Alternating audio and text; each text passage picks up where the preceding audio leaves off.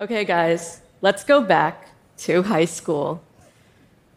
Does anyone remember that feeling of walking into the school cafeteria with your tray in your hand and not knowing where to sit? Yeah, I, I see some people nodding. Okay, cool. You might have sat alone, or perhaps, more likely, you looked for someone who felt familiar. You sat with a group of people that reminded you of you. And even today, when deciding where to sit, how many of you chose to sit next to someone who looked or felt different from you? I would bet that not many of you did that. I guess not much changes in some situations, whether you're 17 or you're 70. We've all likely felt this tendency to gravitate towards people who look, think, and act like us. It's comfortable, but it can also be harmful. Because this polarization that we face today isn't just about believing that the other side is factually wrong. We are beginning to see the other side as malevolent beings with a hateful and hidden agenda. And you can see this. You can see this in the screaming cable news pundits, the politicians who vote down bills just because they come from the other side of the aisle, the hate groups that violently attack people who are different from themselves. When I see these things as a teenager, I just feel so sad, so angry, and so scared of this world that I'm soon going to be entering as an adult.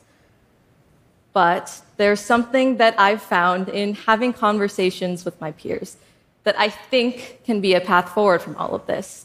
An approach that focuses on conversations with the intent to listen and learn, not to win and not to agree. So I'm a 17 year old from Naperville, Illinois. In the summer before my sophomore year of high school, I attended the ACLU National Advocacy Institute's high school program in Washington, D.C. During this program, I had the chance to take part in a lot of different political discussions, and I remember this one conversation about the death penalty in particular. So, back then, I wholeheartedly believed in this meaning of an eye for an eye, that punishment should be equal to the offense because you know, that's what I grew up hearing.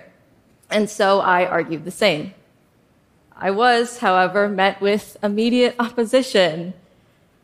My peers told me that the death penalty is state sanctioned murder and that it reinforces the very behavior that it's trying to suppress.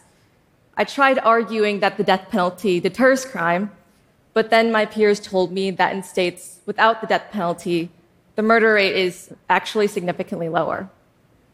I then tried arguing that the death penalty brings closure for the victims' families, only to be told that the length between sentencing and execution actually puts the victims' families through an agonizing wait period. So by this point, I realized that this debate not going all that great for me. I realized that my perspective was inherited. And this is when I decided to stop trying to win the debate and instead I just listened. And in the months that followed, I took it upon myself to learn more. I pored over articles and data from sources ranging from the more liberal, like the Brennan Center for Justice, to the more conservative, like the Heritage Foundation.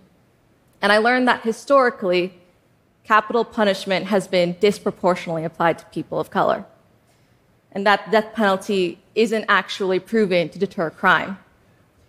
Slowly, my thinking changed. And this change only happened because I engaged with people who had opposing perspectives. You know, it's, it's hard to break out of your own echo chamber because most of the time we don't realize that we're even in one until we're out of it. But this was my first step. So, shortly after this experience, I started a nonpartisan initiative called Project Teal to encourage and empower high school students to become politically involved. We discuss a lot of different issues like education equity, voter suppression, racial justice. And I've seen some amazing things happen when people just talk to one another, understanding and accepting of our differences. I actually remember this one conversation in the summer of 2020. There was a boy and a girl who were debating the merit of the Black Lives Matter movement. And I remember being afraid that their conversation would evolve into an argument. But it didn't. Instead, I learned that the girl, who is black, came from a family that had been through a couple of rough instances with the police. And the boy, who was the son of a cop, came from an upbringing in which BLM was labeled as a movement in defiance of the police. Later on, I was surprised to learn that though they still didn't agree, the boy and the girl learned something about the other that they didn't know before. And more than that, they appreciated how it shaped the other person's unique perspective. And this was only possible because they didn't delve into a shouting match or call each other disrespectful names. And for me, this was an aha moment. I realized that we shouldn't back away from discussing polarizing issues, even if it's with people who disagree with us. Sure, it's uncomfortable, and yeah, I'd probably agree that we don't change our minds most of the time. But we can better understand opposing perspectives, which can help us to better advocate for our own beliefs. And maybe, just maybe, it even allows us to reach a compromise when the situation demands it. So I think the question remains how can we create space for this kind of bipartisan discourse? Well, I think the first step is finding a community. When I think back to my experience in the ACLU, I think the reason we were able to have that civil discourse was because we recognized that we were a part of a greater cause, and because my peers knew me, not just as an opposing voice, but as Shreya, their peer, their fellow teen activist, and their friend. And when we are able to recognize what unites us, it becomes so much easier to have conversations about what divides us. And most Americans actually validate what I've seen in practice. While 77% of American voters polled before the 2020 presidential election said that they had just a few or no close friends who supported the other side's candidate, 79% of Americans agree that creating opportunities for bipartisan civil discourse would be effective in reducing divisions. 79%. That's pretty incredible if you ask me. We all have affinity groups that we can join. Maybe it's a friend group at your place of work, a book club at the local library, or the PTA at your kid's school.